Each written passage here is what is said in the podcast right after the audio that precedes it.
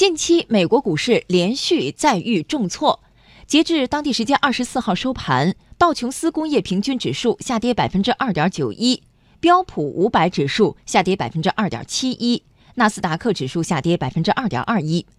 今年十二月，美国股市已经创造了历史上多个最差纪录。来听央广经济之声记者蒋勇报道。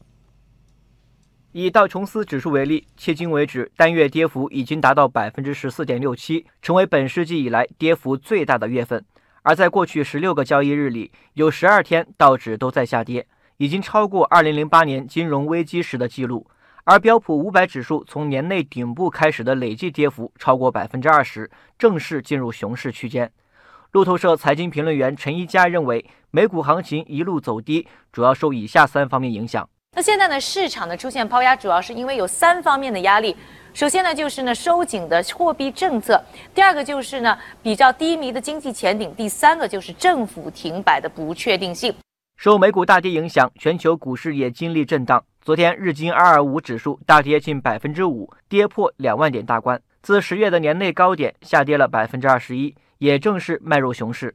欧洲股市同样进入下跌轨道。今年欧洲股市全年的表现为近十年来最差，受美联储加息、美股下跌等因素影响，国际原油价格也出现暴跌。WTI 原油期货及布伦特原油期货分别创下去年六月及八月以来的新低。截至当地时间十二月二十四号收盘，WTI 原油期货报每桶四十二点五三美元，跌幅为百分之六点七。伦敦布伦特原油期货报每桶五十点四七美元，下跌百分之六点二。不过，美股分析师徐春认为，尽管近期遭遇暴跌，并且十二月份月度跌幅已经超过十年前金融危机时期，但目前美国金融市场并不存在致命性问题。那现在实际上你就是再跌个百分之二十，现在美国的这些银行都不会受损失的，因为上一次的损失以后，美国的体制的自我修复功能在有一些方面还是很值得借鉴和学习的。雷曼事件发生了以后，美国对这种金融机构的这个健康性的监管都很到位，它的股票会跌，但是这一回你会发现超过二零零八年的金融海啸，